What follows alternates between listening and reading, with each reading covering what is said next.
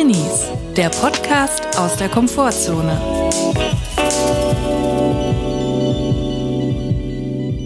Hallo und herzlich willkommen zu einer neuen Folge Drinnies. Wir hoffen, es geht euch gut und wenn nicht, ist auch okay. Das ist ein Comedy-Podcast von der Comedy-Autorin und Schauspielerin Julia Becker und Sängerin auch und mir. Ich heiße Chris. Julia, wie geht es dir? Hallo Chris, ähm, es geht mir okay. Wie geht's dir? Mir geht's auch sehr okay, danke für die Nachfrage. Ich wollte es mal so ein bisschen förmlich heute machen, hast Ja, du gemerkt. administrativ. Man, man muss mal die Leute auch wieder abholen Mhm. und erklären, was wir hier eigentlich machen. Ja, das kann ich selber nicht erklären, was wir hier eigentlich machen.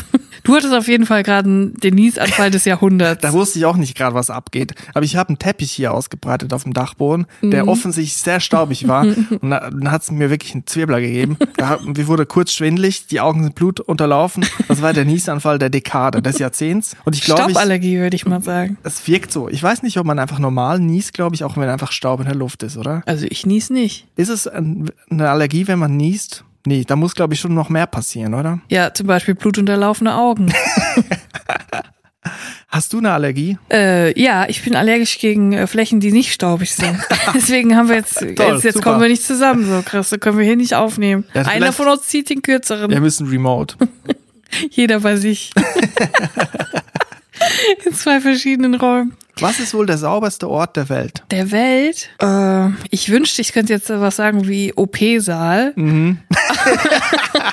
Aber ich glaube eher nicht. Mhm. Nachdem ich nach der letzten OP plötzlich eine Lungenentzündung hatte. Wir wollen niemandem was unterstellen. Ich möchte niemandem was unterstellen, aber ich überlege mal kurz, wo ist es denn noch sehr sauber? Ja, wahrscheinlich in der Arktis, oder? Du, mittlerweile, Mittlerweile auch nicht gar mehr. nicht mehr. Shell und so. Dort, wo die Leute ähm, Computerchips herstellen, das weiß ich, die sind doch immer so in Anzügen, da darf kein Staub reinkommen. Ah. Das ist doch sehr sauber. Ja, dann geh doch dahin. Mhm. Willst du da den Podcast aufnehmen? Vielleicht. Bei Kim.com ist bestimmt auch so sauber. Der hat ja auch so viele Computerchips. Ich glaube, es ist eine entspannte Atmosphäre in so einer Computerchips-Fabrik, oder? Um da so ein bisschen Comedy zu Chips. machen. Die Leute sind hochkonzentriert, sehr teure Materialien, große Hürden zu überwinden, damit da wirklich alles richtig und korrekt abläuft und ich sitze dann einfach da mit meinem USB-Mikrofon. Ja. ja, ich will mal kurz einen kleinen Schwenk aus meiner Jugend und mit Jugend meine ich vor einer halben Stunde erzählen.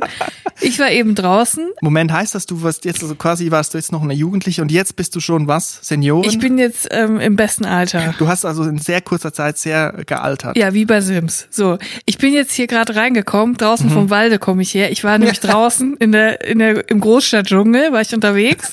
Ich hatte einige Erledigungen zu machen. Und mit Erledigungen meine ich Pfand und Altglas. Mhm. Es ist nicht weit, aber es fühlt sich an, als wäre ich den Marathon, einen Mhm. Halbmarathon in Berlin gelaufen, wo ich mich zwei Jahre darauf vorbereitet habe. Ich, ich habe eine kleine Glas- und PET-Flaschenreise hinter mir. Ich glaube, wenn man in Pfandflaschen unterwegs ist oder mit Altglas und zum Container geht, dann fühlt sich an, als würde man fünfmal länger, würde Ja. der Weg fünfmal länger dauern. Ja, ich höre dann auch so Rocky-Musik und ich stelle mir dann vor, wie die Leute, die an mir vorbeilaufen, so neben mir stehen und mir so einen Pappbecher mit Wasser hinhalten, dass ich das noch schaffe. Isotonisches Getränk. Und ich habe auch schon so schlotternde Knie und so und, und denke an meine Familie zu Hause, dass ich schaffen muss. Aber jedenfalls, ähm, ich, ich war unterwegs, ich sag mal so, ich hatte insgesamt eine Strecke von vielleicht 400 Metern mit hin und zurück. Also hin und zurück. Also eine gute Dreiviertelstunde. Naja, ich bin eine Bummlerin, ich lasse mir Zeit, ich will mich da auch nicht stressen. Ne? Ich gehe natürlich zu einer Uhrzeit raus, wo, wo ich weiß, es ist wenig los, damit ich bloß meine Ruhe habe. Die Leute sollen mich in Ruhe lassen. So, und ich bin so losgelaufen und ich hatte wirklich einen verdammt großen Sack mit Pfand, so eine Ikea-Tasche. Ne? Ja. Also wirklich randvoll gefüllt. Du weißt, wie groß die sind, wie viel da reinpasst in so eine Ikea-Tasche. Ich habe ja jahrelang meine komplette Wäsche mit Ikea-Taschen durch die Stadt gefahren. So, und die war voll mit Pfand und noch eine weitere große Plastiktüte, nicht Plastik, sondern natürlich diese recycelbare. Ihr wisst schon, was ich meine. Eine große Tüte mit Altglas. Die beiden Sachen mussten weg und ich habe natürlich beide Hände voll gehabt, bin losgelaufen. Und ich habe ich, ich, ich hab mich selber in dem Moment dafür gehasst, aber ich habe einfach gemerkt, ich hatte einfach ein Korn von meinem Körnerbrötchen zwischen den Zähnen. Und es war nicht so vorne, dass man so easy mal so zack und weg ist, es, sondern es war so hinten verkeilt zwischen den Zähnen, aber es ist noch so halb am Gaumen oder so am Zahnfleisch. Jedenfalls so richtig unangenehm, dass man es nicht ignorieren kann. Ja. Man kann nicht, selbst wenn man wollte, man kann es nicht ignorieren. Wie ein Steinchen im Schuh. Wie ein Steinchen im Schuh. Körner, Brötchen, Korn im Mund ist das Steinchen im Schuh im Mund. Meinst du, kennen, kennen sich die beiden? Wissen die voneinander, von der Existenz? Da st- Ja, die sie im winken Schuh. sich auf der Straße, wenn die sich sehen. Auf jeden Fall, die grüßen sich. Und äh, ich wusste jedenfalls, es muss jetzt raus, es muss geschehen. Ich kann meinen Marathon nicht fortsetzen unter diesen Bedingungen. Mhm. Ich muss diesen, dieses Korn, muss ich einfach loswerden. Und was habe ich gemacht? Ich habe mich umgeguckt, links und rechts, niemand da. Ich Mhm. war alleine, gute Uhrzeit, alle auf der Arbeit oder zu Hause, was auch immer.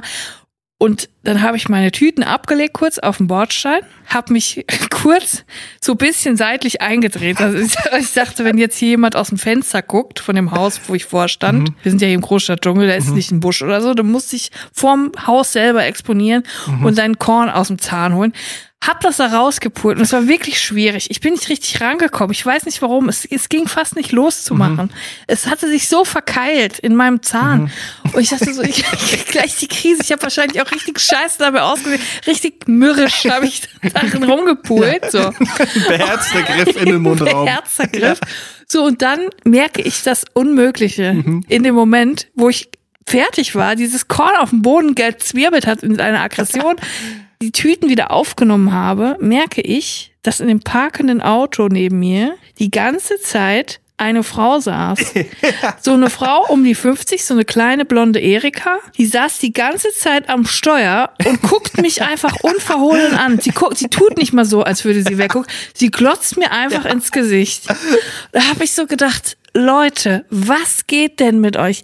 Was geht mit Menschen, die in parkenden Autos sitzen? Man nimmt sie nicht wahr, weil hier in Köln steht alles voll mit Autos. Das ist ganz normal. Das ist wie ein Busch am Straßenrand. Das sind Ja. einfach die Autos. Und es ist so wieder natürlich, dass in einem packenden Auto ein Mensch habe ich gedacht, Erika, was stimmt nicht mit dir? Hat sie mich die ganze Zeit beobachtet, wie ich diesen, dieses Korn aus meinem Zahn gepult habe. Ein unbehagliches Gefühl. Wirklich? Leute, die in Autos sitzen, direkt, man hat das Gefühl, da ist was im Busch. Also Ja. im Auto Ja, quasi. richtig. Und ich habe direkt gedacht so, was macht sie da? Hat sie mich observiert? Jemand, der in einem parkenden Auto sitzt, kann meines Erachtens nur andere Leute observieren. Es muss eine Privatdetektivin gewesen sein. Es geht gar nicht Ja. anders. Wer sitzt denn sonst im Auto? Dann habe ich gedacht, auf der anderen Seite, Auto auch ein sehr guter Safe Space für sich selber, wenn man einer für Drinis unangenehmen Situation entfliehen will. Mhm. Es kann also sein, dass Erika etwas Peinliches passiert ist und sie ist schnell in ihr Auto gegangen und musste mal durchatmen und einfach mal in Ruhe ihre Zeit haben oder sie ist vor ihrem Mann geflohen oder sonstiges oder für ihren Kindern, ihren Enkel, sie will einfach ihre Ruhe haben. Auf der einen Seite ist es natürlich ein legitimer Safe Space für Drinis, wo man sich verstecken kann. Auf der anderen Seite kann man auch einfach Privatdetektivin sein, wenn man im Auto sitzt. Würde jemand als Drini, die in einem Auto sitzt, andere Menschen observieren? Nein. Wenn sie ein Drini gewesen wäre, hätte sie den Sitz nach hinten gekurbelt, sich schnell nach hinten gelegt So ganz langsam runter, viel zu langsam. Genau. Sie wollte es eigentlich ruckartig Ja. machen. Auf einmal, zack, runter, versteckt. so aber Zeitlupe. Ja, weil sie auf keinen Fall möchte, dass ich denke, dass sie mich observiert. Das wäre ein Drini-Gedanke. Ja. Sie hat mir aber so unverhohlen ins Gesicht geglotzt, dass ich jetzt davon ausgehen muss, dass ich observiert werde. Mhm. Und meine Theorie ist, dass ich entweder observiert werde, weil ich damals bei ihr Platz geklaut habe, Mhm. bei der Drogerie, oder weil ich oft ein VPN benutze, um ähm, britische Reality-TV-Sachen zu gucken. Oder weil du Grünglas ins weiße Glas machst. Es ist ja auch so, wenn man, also meine These ist, es ist ja sehr, was, man fühlt sich, wenn man sich selber sich in den Mund greift, kommt man sich vor wie ein Tier. Da fühle ich mich Ja. eher näher zum Ross Ja. als zum Mensch. Zum Beispiel. Rosse. Ja, zum Kann Rosse. sich das Ross in den, in, den Mund packen mit seinem Huf? Nein, aber das ist so das, was ich mü- äh, menschliche Münder geöffnet verbinde ich mit dem Pferd. Ja, mit so einer Und du musst- Tierdoku. Du musst mal achten, wenn die Leute essen, kurz bevor die Gabel in den Mund geht, da sieht man das Animalische des Menschen. Ja. Da, da kommt nochmal alles raus. Ja. Da kommt der Neandertaler, da kommt das Feuer, die Entdeckung des Feuer, Besitz, Jäger und Sammler, da kommt das alles raus. Kurz bevor, diese halbe Sekunde, bevor die Gabel, der Mund wird geöffnet, die Ja. Gabel geht rein und verschwindet. Das wirklich, das, das Tierische kommt davor. Der animalische Moment. ja, das weckt den Tiger in dir. Ich glaube, das war was anderes.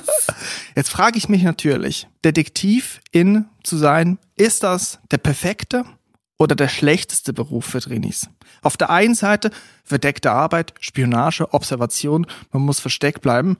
Auf der anderen Seite muss man sich ja auch exponieren und es droht, man droht aufzufliegen, wenn man es zu bunt treibt. Ja. Also wenn, wenn das Loch in der Zeitung nicht richtig gut rund ausgeschnitten ist, könnte man auffliegen und dann steht man natürlich im Mittelpunkt des Geschehens, was man ja nicht will. Ja. Was ist deine Meinung? Ich finde es extrem schwierig, weil alleine, wenn du dich jetzt selbstständig machst als Detektivin, ähm, hast du es wahnsinnig schwer, einen Fuß in die Tür zu kriegen. Denn du kannst ja nicht auf klassischem Wege eine Werbung schalten. Du kannst ja nicht sagen, hallo, ich bin Detektivin. Ja. Wenn sie mich irgendwo sehen, im Auto sitzend, ich observiere sie gerade, ich bin Ja. Detektivin. Du musst es also immer so ein bisschen im Dunkeln lassen, Ja. was du genau machst.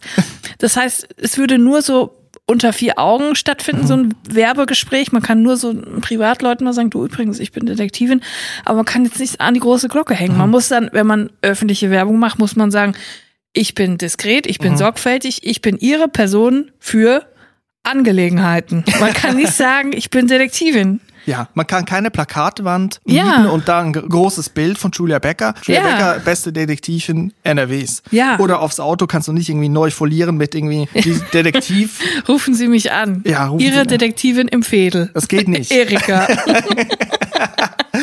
ja, das ist ein bisschen mühsam. Also man muss dann wirklich, äh, das muss sich dann so rumsprechen. Aber man kann nicht selber dafür sorgen, dass man irgendwie direkt ähm, präsent ist. Das ist, glaube ich, dann wirklich hart, sich über die Jahre einen Namen zu machen, ohne sich einen Namen zu machen, wenn du verstehst, was ich meine.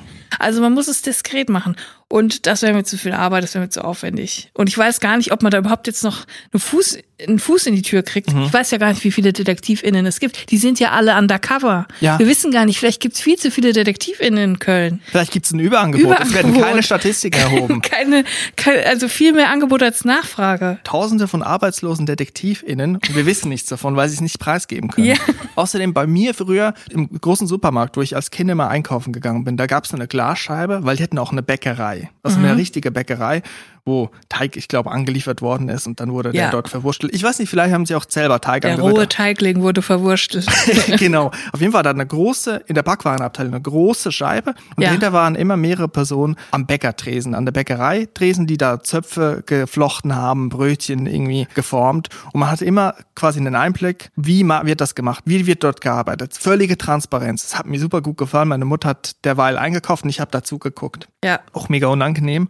Du kennst ja dieses Meme, äh, wo steht, wenn ich irgendwie die äh, Panzerfolie auf das Glas, auf das Handyglas klebe, bitte nicht zugucken, sonst bekomme ich zittrige Hände. Ja, es Also- ist wirklich mein Albtraum, wenn mir jemand die ganze Zeit auf die Hände guckt beim Arbeiten. Genau, mega unangenehm, wenn da so Kinder Augen reinklotzen die ganze Zeit und irgendwie auch noch einen Kannst nicht mehr in Laugenbrezel Ruhe popeln beim, beim Backen. Genau, und das können natürlich DetektivInnen nicht. Die können nicht hinter der Glasscheibe arbeiten und sagen, guck mal, so arbeite ich transparent, hier ist Tag Qualität. der offenen Tür. Handgemachte Spionage. Das geht ja da nicht. Spionagemanufaktur. aber auch irgendwie sympathisch, weil da natürlich das Ergebnis für sich sprechen muss. Das ja, stimmt. Frau Becker, ihr Mann betrügt sie. Ja. So, da, das muss man dann einfach und dann werden die Fotos vorgelegt und das ist es dann. Aber man kann nicht sagen, wie ist man jetzt da hingekommen. Ist man jetzt die Abwasserrinne hochgeklettert? Ja. Hat man sich in den Thuja-Strauch reingesetzt eine ganze Nacht? Das kann man nicht In sagen. Camouflage.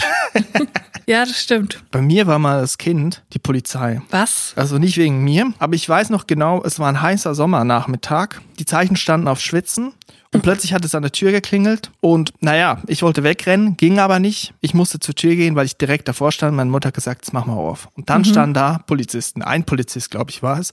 Und zwar nicht so ein Polizist in ganz normalen Uniform, sondern so ein SEK-Typ. Also erst dachte ich so, ich werde gefangen genommen, ich habe zu viel Karamba gegessen und mir das in die Zähne hinten Sirup, reingeklebt zu viel Sirup getrunken. zu viel hinten reingeklebt von Karamba, damit ich nach am nächsten Tag auch noch was habe. So. Ich dachte, das ist verboten. Ging aber gar nicht um mich. Die wollten meine Mutter sprechen und da ging es wohl darum, dass in der Nähe von uns war ein Bahnhof und da sollte irgendwie ein Drogendeal abgezogen werden und die wollten das überwachen. Auf jeden Fall war da ein Polizist in so einer Uniform, so einer SEK-Uniform mit einem Hund. Also er hat einen Hund dabei und der hat dann meine Mutter gefragt, ob er in unserer Küche warten kann und das von dort observieren kann. Und das ist mega unangenehm erstmal. Man will sowieso keine fremden Leute in der Küche.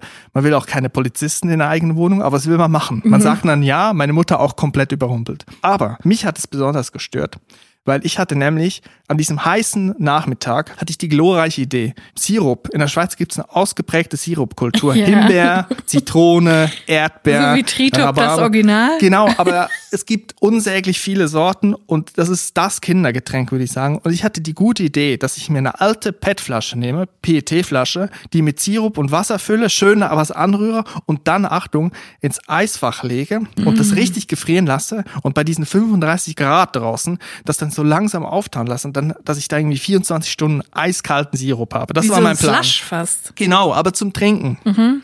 Das war mein Plan. Der Sirup lag schon im Eisfach, aber dann kam dieser Polizist dazwischen. Ja. Und der hat Stunden da gewartet. Und ich konnte nicht Aber der in die hat Küche. bei euch zu Hause gewartet. ja, der hat da gewartet, bis er irgendwie einen Funk Die haben auf den gesprochen- Drogendeal gewartet. Ja, ich weiß doch auch nicht. Auf jeden Fall, meine Mutter gefragt, was macht denn der Hund eigentlich da? Und dann hat er gesagt, den Hund lässt er laufen, wenn unser Zielobjekt flüchtet. so, und da wusste ich, also im Moment, wo ich den Polizeieinsatz störe, nämlich ins Eisfach, in die Küche gehe, bin ich auch plötzlich Zielobjekt. und ich hatte Angst vor diesem großen Hund, der gefühlt größer war als ich. Das ist ein richtiges Kalb. Ja. Und dann habe ich auch in meinem Zimmer sitzend, habe ich mir gedacht, wer beschützt hier eigentlich wen? Ich habe mich nicht beschützt gefühlt von der Polizei, weil ich wollte eigentlich zu meinem Sirup im Eisfach. ich konnte nicht dahin, ich konnte erst abends, als die ganze Hitze schon weg war. Scheiße. Und das war ein früheres Erlebnis mit Spionage, mit Observation. Ich habe auch gedacht, ähm, die Polizei hat ja immer so deutsche Schäferhunde, ne? Hm. Die sind ja auch so angsteinflößend. Und ich finde, spätestens nach Hitler hätte es so ein Rebranding geben sollen, weil Schäferhund, das war irgendwie da negativ besetzt, ne? Das war so ein Deu der deutsche Schäferhund, Ja. das war so richtig deutsch und angsteinflößend und und irgendwie so NS-mäßig. Mhm. Und ich finde, danach hätte die äh, Polizei einfach auf einen anderen Hund, eine andere Hunderasse umschwenken sollen. Wo- Womit, Chihuahua oder womit so. mag- mag es wohl zusammenliegen, dass die Polizei Nazi-Hunde nicht so schlecht Keine? Ahnung, ich weiß es nicht. Aber ich fänd's lustig, wenn es so kleine Hunde gäbe, die Drogenspürhunde sind und so. Und kleine Kampf-Chihuahuas. Ja. Kleine, kleine Jack Russell Ja. Terrier, die dann in, im, in der Grube nach Verschütteten suchen. Nicht ein großer Hund, sondern dann sechs kleine Chihuahuas, die einen befallen, wenn man einen Lolli geklaut Gemeinsam hat. sind sie stark. Ja. so eine Bande. An jedem Glied hat man dann einen Chihuahua, der sich festgebissen hat. Von oben bis unten mit Chihuahuas voll. Ich muss sagen, ich kann nicht sagen, dass ich Hunde nicht mag, Mhm. aber ich habe einen Respekt davor. Das mag vielleicht auch mit diesem und anderen Erlebnissen zusammenhängen, die ich mit Hunden hatte. Ich muss sagen, ich brauche eine längere Eingewöhnungszeit, bis ich Hunden vertraue, so wie sie mir auch nicht vertrauen. Ne? Man sagt ja auch Hunde, wenn jemand Neues dazukommt, sind sie vielleicht mal ein bisschen nervös. Mir geht's genauso, liebe Hunde. Ich werde auch nervös. Und wenn es möglich ist, wenn ich die Hunde nicht kenne, gehe ich denen lieber aus dem Weg. Ja. Es mag auch ein bisschen damit zusammenhängen, dass ich finde, es ist ein Tier und die haben ihre Hände überall, ihre Pfoten. So ein bisschen wie bei Kindern, die äh, nicht ist, um Kinder mit Hunden zu vergleichen, aber wenn Kinder Kekse backen, dann Ja. esse ich die Kekse auch nicht. Und wenn jetzt Hunde Kekse backen würden, würde ich die Kekse auch nicht essen. So. Trust, never trust a Hundekeks. So, das ist der Status quo der Beziehung zwischen mir und Hunden. Ich gehe den lieber aus dem Weg, ich hab Schiss, einen gesunden Respekt und sie ja auch von mir. ich mag Hunde eigentlich. Und wenn ich Mhm. einen Hund ähm, sehe, der nett ist, dann muss ich ihn auch immer direkt streicheln und irgendwie so am Hals so krauen, damit er sich gut fühlt. Ich finde Hunde gut. Ich mag Katzen und Hunde. Allerdings muss ich sagen, dass ich Hunde immer so ein bisschen doof finde. Also nicht, nicht im Sinne von, also ich finde, die sind halt manchmal so ein bisschen stumpf. Ja. Ich glaube, wenn sie könnten, wären Hunde Querdenker. also die Querdenker der Tierwelt. Ich mag Hunde, aber ich glaube, sie sind auch nicht die hellsten Kerzen auf der, auf der Torte. So ein Urteil mag ich mir nicht anmaßen. Oh Gott, ich kriege jetzt die Hundebubble auf mich gehetzt. Nein, nein, nein. Die verstehen Spaß und die verstehen auch, was wir hier machen. Weil wenn sie jetzt schreiben würden, würde ja, wäre das der, der Beweis, dass sie keinen Humor hätten. Und das sollen wir denen ja auch nicht noch unterstellen. Natürlich nicht. Ich habe auf jeden Fall letztens Erlebnis gehabt bei einem, ich würde es mal so Kennenlerngespräch Mhm. nennen. Du kennst das, es ist kein Vorstellungsgespräch, aber wir möchten dich mal gerne, also beruflich mal kennenlernen. Ja. So. Und das hatte ich bei einer, ich sage mal, Produktionsfirma und jetzt muss ich wirklich auch detektivische Arbeit leisten. Ich muss hier ganz gefährlich Ist jetzt eine Grauzone. Ist jetzt gefährlich und weil die Person hat sich auch noch nicht mehr bei mir gemeldet. also es ist noch offen. Auf jeden Fall bin ich in ein Büro gekommen und ich habe die Person persönlich noch nicht gekannt. Ich wusste, wer sie ist. Und ich habe dann gesehen, okay, die Person hat einen Hund und die ist da voll am Schmusen mit diesem Hund, mag den also sehr, respektiert ihn, es ist ein- sein Ein und Alles. Und das respektiere ich auch. Das kann ich auch verstehen. Ich bin dann in dieses Büro gekommen, setz dich so, ich habe mich hingesetzt. Ich habe die Jacke ähm, viel zu schnell ausgezogen. Ich habe es mir direkt viel zu gemütlich gemacht. Auch irgendwie komischer Move, wenn man dann direkt sich zu sehr zu Hause fühlt. Ich habe das Wasser angenommen, habe es direkt ausgetrunken. Auch No-Go, was ich mal gelernt habe, man sollte nicht das Wasser nehmen und direkt in einem Schluck wegtrinken. Das wirft Ja. kein gutes Licht auf einem. Ja. Und dann saß der Hund neben mir. Und die Person hinter dem Schreibtisch, mit der ich sprechen sollte, hat mich angeguckt und dann den Hund. Es wurde offensichtlich erwartet, dass ich diesen Hund streichle. Du hast ja gehört, wie mein Verhältnis ist. Ich bin eher zögerlich bis ängstlich. Ja. Ich habe mich dann aber dazu überwunden, diesen Hund zu streicheln, weil ich dachte, ich muss jetzt hier einen guten Eindruck erwecken. Und, Und- hat er nach dir geschnappt? Er hat überhaupt nicht, er war sehr zahm, aber ich glaube, es kam ihm dem Hund auch komisch vor, dass ich plötzlich so Handschweiß hatte. Er hat gemerkt, dass das nicht so richtig passt, die Chemie. Nee, das, das ist nicht so, das passt nicht so, aber ich habe den die ganze Zeit so gecrawlt. Ich wusste auch gar nicht, wie man das macht. Ich habe noch, glaube ich, noch nie einen Hund richtig Mit den gecrawlt. Füßen. Ich bin da total unbeholfen, wie so ein Typ, der noch nie ein Kind auf dem Arm hatte und dann, was muss ich denn hier machen so? Und wie gesagt, der Rückruf oder die E-Mail ist noch nicht angekommen bei mir. Ich hoffe, ich habe jetzt gerade meine Er hat Zukunft bestimmt nicht danach, verspielt. als du weg warst, hat er seinen Hund gefragt, wie er dich so fand. Und der Hund durfte das dann bestimmen. Er hat so zwei Leckerlis hingehalten und links hieß ja und rechts heißt Ja. nein und der Hund muss es bestimmen. Ich wollte auch halt beim Hund sympathisch rüberkommen. Ich wusste, da steht jetzt viel auf dem Spiel für mich. Ja. Mhm. Da muss man jetzt also alle Karten ausspielen und ich habe es versucht. Ich glaube, es hat nicht funktioniert. Ich Ja. bin straight unsympathisch rübergekommen, unbeholfen. Auf der anderen Seite, möchtest du überhaupt einen Job, wo die ganze Zeit ein Hund um dich rumläuft? Du, möchte ich einen Job, wo die ganze Zeit andere Leute um mich rumlaufen? Das ist die andere noch, Frage. noch ungerne. Ich habe aber jetzt auch was von der Community bekommen und zwar ähm, geht es um einen Drinsider. Mhm. Äh, wir wissen alle, Drinsider, die Rubrik, in der wir Fragen rund um den Alltag von introvertierten und auch nicht intro- introvertierten äh, Drinnis klären. Es gibt Gesprächsbedarf, es gibt eine Frage, eine konkrete Frage, die wir heute und hier jetzt beantworten wollen und zwar für immer beantworten. Endgültig. Trenne ab. Drinsider. Scharf nachgefragt. Die Nachricht, die uns erreicht hat, kommt von Vivi. Vivi fragt, jeder kennt die Situation im Alltag, dass man einer fremden, hinter sich gehenden Person die Türe aufhält. Jetzt meine Frage. Ab welcher Entfernung kann ich die Türe guten Gewissens einfach zufallen lassen, um nicht als rücksichtsloser Stoffel dazustehen? Und ab welcher Nähe muss ich die Türe aufhalten, ohne dass die andere Person sichtlich gehetzt zur Türe läuft, um mich nicht lange warten zu lassen? Hoffentlich habt ihr eine Lösung für dieses hochkomplexe Türaufhalteproblem. Sehr gute Frage. Natürlich haben wir eine Lösung, Vivi. Dafür sind wir ja da. Ich bin mir gar nicht sicher, ob ich eine Lösung habe, weil ich fühle mich immer wieder vor der Tür stehen. Das Problem ist ja, wenn man merkt, okay, man ist zum Beispiel, man geht zum Ausgang und es ist ein Treppenhaus oder so und man hört die Person runterklappern, die Treppe. Und dann, wenn man nicht weiß, sie ist direkt hinter einem, so ein Meter, zwei Meter, dann wäre es ja klar, macht man, äh, macht man die Tür auf, da würde es ja keinen Sinn machen, die direkt wieder zuzumachen. Das wäre ja einfach nur frech, Ja. ne, die zuzuknallen. Aber wenn man nicht sicher ist, wie weit ist die Person hinter einem und dann dreht man sich um und guckt nach hinten und guckt der Person ins Gesicht und dann denkt man kurz nach, lasse ich die Tür offen oder nicht. Das kann ja sehr unsympathisch dann rüberkommen. Also sehr unfreundlich, wenn man sagt, nee, sorry, fünf Meter, das ist zu weit, ich mache die Tür zu. Das ist wirklich eine heikle Sache. Und auf der anderen Seite dann auch, wenn man die Tür aufhält und die Person ist aber noch zu weit hinter einem und fühlt sich dann gedrängt zu hetzen oder noch schlimmer, geht gar nicht zum Ausgang, sondern biegt ab. Ja. Und dann steht man da mit der offenen Tür und was macht man dann? Macht die Tür zu, hält sie offen, bis in einer Viertelstunde die nächste Person kommt. Was macht man dann? Richtig. Ich habe für diese Fälle eine ganz klare Faustformel Formel entwickelt. Und zwar, ich, ich stand schon öfter vor dem Problem und ich habe überlegt, wie kann ich das ein für alle Mal lösen, dass ich nicht immer mich frage, muss ich jetzt aufhalten, muss ich schon weitergehen? Und zwar, es wird ja immer dann unangenehm, wenn man, wenn die Person noch zu weit weg ist und sie dann quasi beschleunigen muss, um durch die Tür zu kommen. Das ist unangenehm. So. Es ist aber auch unangenehm, zu früh zu gehen. Deswegen habe ich überlegt, was ist denn die Strecke, die zurückgelegt werden muss, dass eine Person anfängt zu beschleunigen? Und da habe ich Ja. überlegt, die Länge ist gleich die Höhe der Person. Verstehe. Ja. Also einmal die Person quasi auf den Boden legen, gedanklich, quer.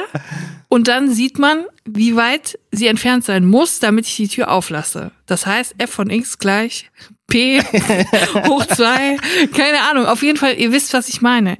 Die Länge der Person ist die Länge des Weges, Die die die die Person, Person- entfernt sein darf, damit ihr aufhalten müsst. Wenn sie weiter weg ist, als sie selber groß ist, dann macht die Tür wieder zu.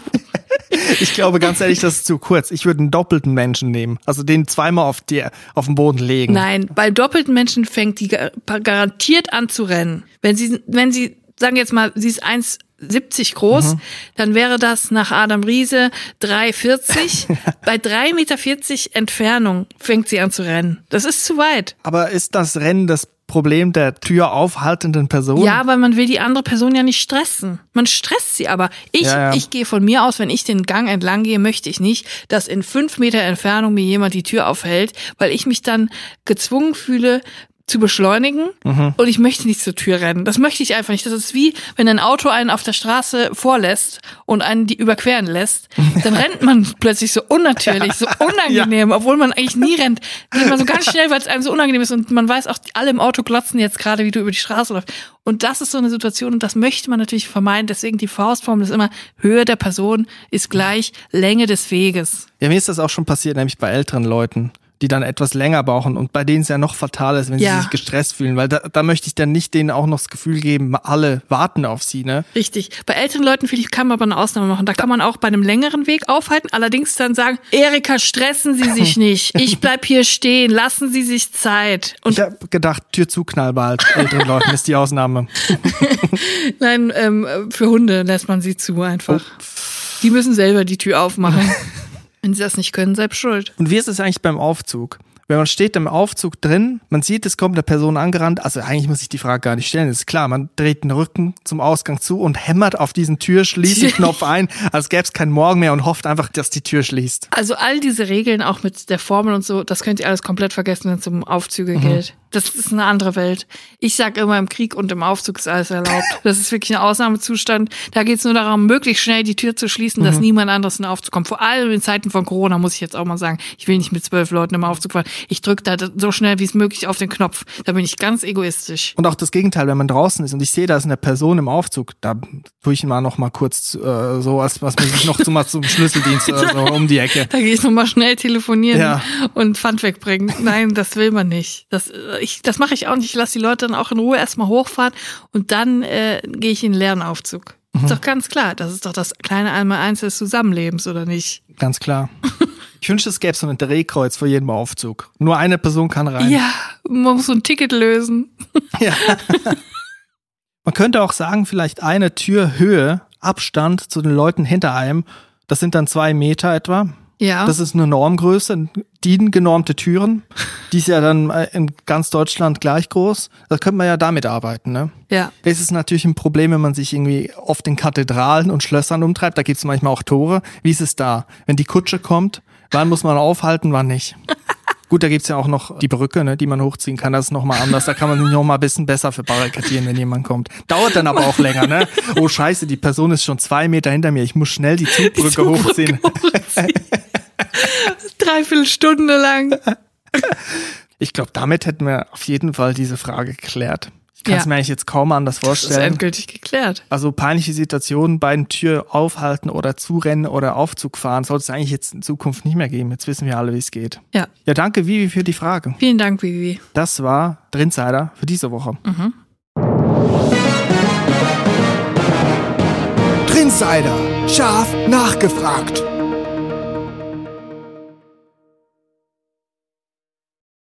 Es gibt noch mehr News aus der Community. Tobias, ein Drinis-Hörer, hat eine Website gebaut mit einer Liste mit allen Snacks der Woche. Unglaublich. Mit Timecode, mit Episodennummer. Und er hat uns auch noch so Titel gegeben, beziehungsweise Snacks. Zum Beispiel 9.11. Mogelige Snacks. Das gefällt mir sehr gut. 7.9.2021 Snacks Underdogs. Hitchys Mermaid Mix und Daimriegel. Das haben schon viele Leute geschrieben. Könnt ihr mal alles auflisten? Können wir nicht. Ich habe auch keine Ahnung mehr nach der Folge, was wir da geredet haben. Ich weiß nie, was wo in Ja. welcher Folge passiert. Deswegen vielen Dank an Tobias. Mega gut, Tobias. Wir werden diese Snackliste in den Show Notes verlinken. Ja. Und wenn ihr den Link verliert, da könnt ihr auf unseren Twitter-Profilen nachgucken. Wir haben das nämlich retweetet von Tobias. Da findet ihr auch seinen Twitter-Account. Tobias Schächtelin, du bist unser Held. Wer ist der Oberhammer? Ich bin da gerade äh, mit einem Auge am, am gucken. Schweiz Spezial, schon gar vergessen. Migo Bio, Eistee, Schweizer Alpenkräuter und Frey Crispy Cordies. Ah ja. Ich habe aber auch in der Liste gesehen, wie nachlässig wir waren mit den vier Kategorien. Manchmal haben wir Geschmack oder Lebensgefühl einfach vergessen. Ja. Aber egal, wir werden da jetzt wieder mehr dran denken. Wir wissen ja jetzt, dass jemand mitschreibt. Das nicht, dass uns das unter Druck setzt Mhm. oder so. Nein, nein. Die Kontroverse. 16.03.2021. Belgische Meeresfrüchte. Da haben wir uns kurzzeitig zerstritten. Da war auch der. Podcast mal auf Messerschneide, ob das jetzt weitergeht oder nicht. Tobias, das ist wirklich eine mega krasse, gute Liste. Sehr akribisch und sehr detailgetreu. Ich bin auf jeden Fall begeistert. Sogar immer mit Direktlink zu der jeweiligen Folge, zum Timecode, wo wir die, den Snack der Woche gemacht haben. 12.10.2021. Rubrik mit dem Namen Es krost und knackt. Brockensplitter, Beschaffung schwierig, Lebensgefühl 11 von 10. Und bei dir, glaube ich, das war dein Schokokrossis, Beschaffung 9 von 10 und Lebensgefühl einfach keins. Innerlich tot. Ich habe kein Lebensgefühl mehr. Da müssen wir wirklich, also muss ich den mahnenden Zeigefinger heben, da müssen wir wirklich, da dürfen wir nicht so nachlässig Nein, wir sein. dürfen nicht so. Wir müssen uns wirklich mal ein bisschen mehr Mühe wieder machen. Seriosität gehört bei Snacks einfach dazu. Ja. Da habe ich auch eine Frage. Ich bin gerade, gedanklich bin ich schon die ganze Zeit bei Steuern. Steuern ist gerade ein großes Thema Ja. bei mir. Und jetzt als Freiberufler, man kann Sachen absetzen, gewerbliche Ausgaben. Frage an dich. Daimriegel habe ich ja schon öfters mal erwähnt. Brockensplitter auch schon erwähnt. Meeresfrüchte belgische. Kann ich die von der Steuer absetzen? Kann ich Snacks von der Steuer absetzen? Ja, klar. Und äh, kann ich auch jetzt zum Beispiel so einen Besuch bei Subways, also kann ich ein Subway-Sandwich von der Steuer absetzen, weil das ist ja potenziell immer eine Story für einen Podcast. Also so eine gewerbliche Ausgabe. Ja. Das gilt ja sozusagen als Recherche für unsere Arbeit. Genau, Das ist- Recherche, ich begebe mich in eine Situation rein, die, von der ich mir verspreche, vielleicht gibt's eine Story im Podcast, man weiß es nicht. So Ja. ist das bei kreativer Arbeit. Ich meine, äh, Picasso, der wusste auch nicht immer, ob das Bild was wird, was er gerade malt. Ich weiß ja auch nicht, ob das jetzt gerade was wird, wenn ich ein Subway-Sandwich Du bist bestelle. der Picasso der Podcast-Welt. Nein, also ich denke, das sind Werbungskosten. Das kann man so absetzen. Ich setze äh, fünf Kilo Erfrischungsstäbchen ab dieses Jahr. Ja, oder auch so Netflix-Zugang. Ich meine, ich bin ja jetzt Autor, ne? Ich muss mich ja auch im Laufenden halten, was in den Serien- und Filmwelt abläuft. Natürlich. Also mein Netflix-Account, den ich noch mit drei alten WG-Bewohnern, mit denen ich schon längst nicht mehr zu tun habe, teile, kann ich den absetzen. Ich glaube, das kannst du alles absetzen. Alles, was dir Spaß macht, wovon du im Podcast erzählst. Ich habe auch mal eine Geschichte gehört, die hat Ralf Kabelka mal erzählt beim Neo-Magazin in- im Autorenraum. Hat er mal erzählt, dass ein Kollege von ihm versucht hat, eine Kreuzfahrt abzusetzen. Und er gesagt hat, er muss das aus Recherchegründen machen. Er will mal ein Buch vielleicht darüber schreiben, über Kreuzfahrt. Ja, Ja, meine ich Reisespesen, ne? Wer nicht fragt, äh, ne, bleibt dumm. Man kann es ja einfach mal probieren. Ich meine, mein Roman wird auch in der Dom Rep spielen. Da muss ich erstmal hinkommen im Kreuzfahrtschiff und da muss ich dort auch sechs bis acht Wochen bleiben. Ich meine, das sind Reisespesen, die sind gewerbliche Ausnahmen. Also Ausgaben. mein Roman wird auf der teuersten Yacht der Welt von Jeff Bezos spielen. Und ähm, da, da geht es darum, dass man ein Jahr lang darauf ähm, alleine auf einer Luxusjacht fährt. Mit ausschließlich ähm, vier KöchInnen und ähm, Servicepersonal und sich von morgens bis abends da gut gehen lässt. Das, das kann ich absetzen. Servicepersonal kann man ja absetzen, oder? Natürlich. Ich glaube, ich muss meinen Lebensstil gerade überdenken. Das wird, das ist ja ganz, also es wirft mein ganzes Konzept über Bord. Welches Konzept? Ja, mein, meine Lebensauffassung, das Lebensgefühl. Apropos Lebensgefühl. Ich muss mal was erzählen. Ich habe neulich was gelesen, einen Zeitungsartikel, dass in Frankfurt wurde in einem alten Kirchturm eine Zeitkapsel gefunden. Übrigens, Zeitkapsel ist eine Sache, von der ich dachte, die gibt's gar nicht im echten Leben. Die kannte ich nur von Sims, weil wenn man da gräbt im Garten, findet man manchmal eine Zeitkapsel. Und ich wusste aber nicht, dass es wirklich gibt. Und Was es, ist eine Zeitkapsel? Naja, das ist ein Gefäß, ein altes Gefäß, in der Dinge verstaut werden, die dann nicht kaputt gehen sollten, weil man sie dann 200 Jahre später ausgräbt wieder. Die da quasi drin so ein bisschen Art konserviert werden. Also etwas für die Nachwelt, was man aufhebt. Etwas für die Nachwelt und genau das haben diese Kirchturmbauer gemacht. Die haben eine Zeitkapsel gemacht und da haben sie eine Flasche Korn reingemacht, aus der sie gesoffen haben, als sie diesen Kirchturm fertig gebaut haben. Ja. Und dann äh, war es irgendwie noch so eine halbvolle Flasche ähm, Korn, 140 Jahre alt und dabei noch so ein Brief.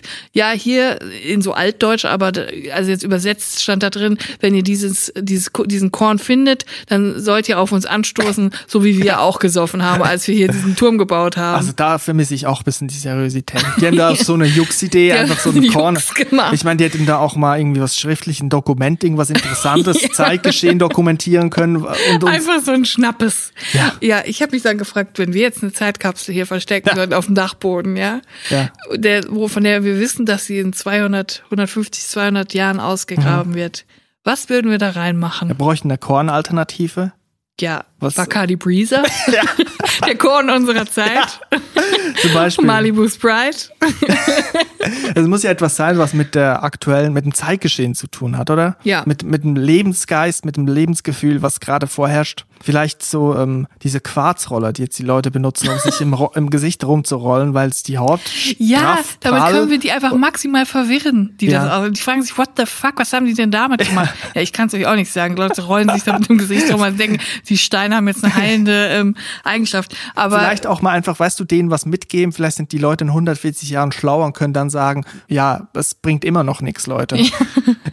ihr wart so dumm. Gott, wart ihr dumm. Weißt du, auch mal was mitgeben, wo die Leute in 140 Jahren denken, ach so, wir sind ja viel klüger heute. Die waren ja so dumm damals. Die haben Quarzroller benutzt. Was ich auch reinmachen würde, wäre diese unglaublich unsägliche Massagemaschine, die wie so eine Pistole ist. Ja. Jetzt immer mehr Leute haben, wo wenn du dann auf deinen Körper gehst, dann wackelt der komplette Körper, dreht einfach am Rad, Ja. bist dann komplett durchgeschakt und es sieht einfach so aggro aus. Pistole, aber auch irgendwie Sextoy.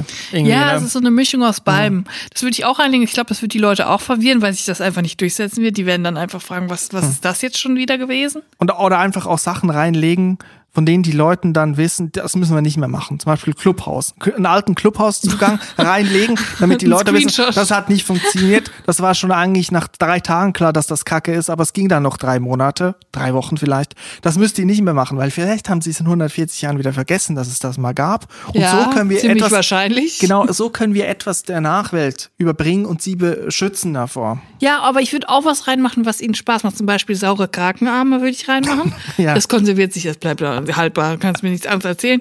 Und was ich auch reinmachen will, wäre irgendwas, was extrem im Wert steigt. Das heißt, sie finden einen richtigen Schatz dann. Jetzt ist es noch nicht so wertvoll, aber dann in 140 Jahren zum Beispiel ein Pokémon Booster Pack. Ja.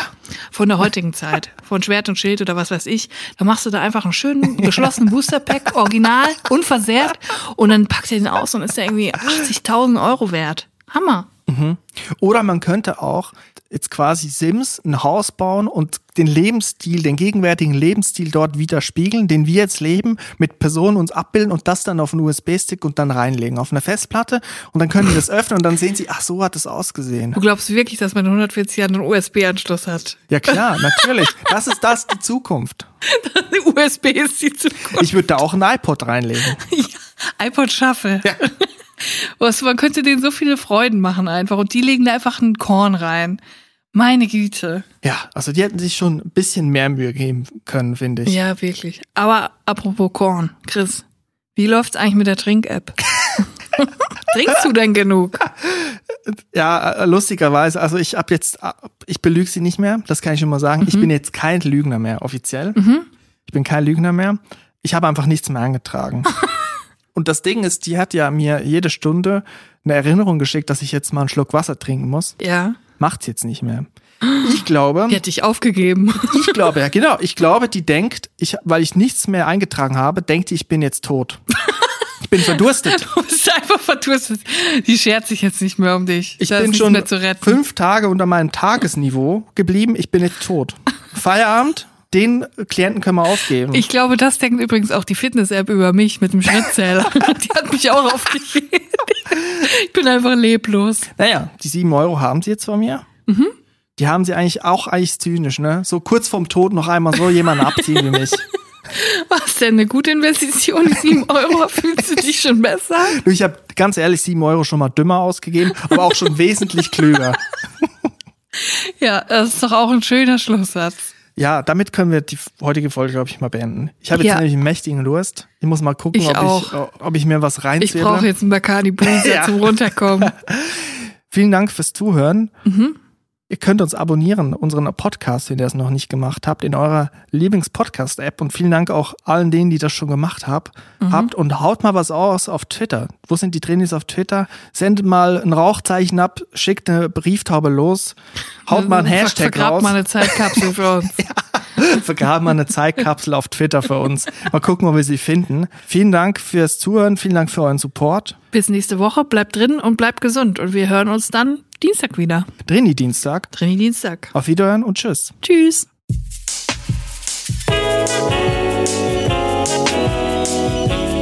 Drinnies, der Podcast aus der Komfortzone.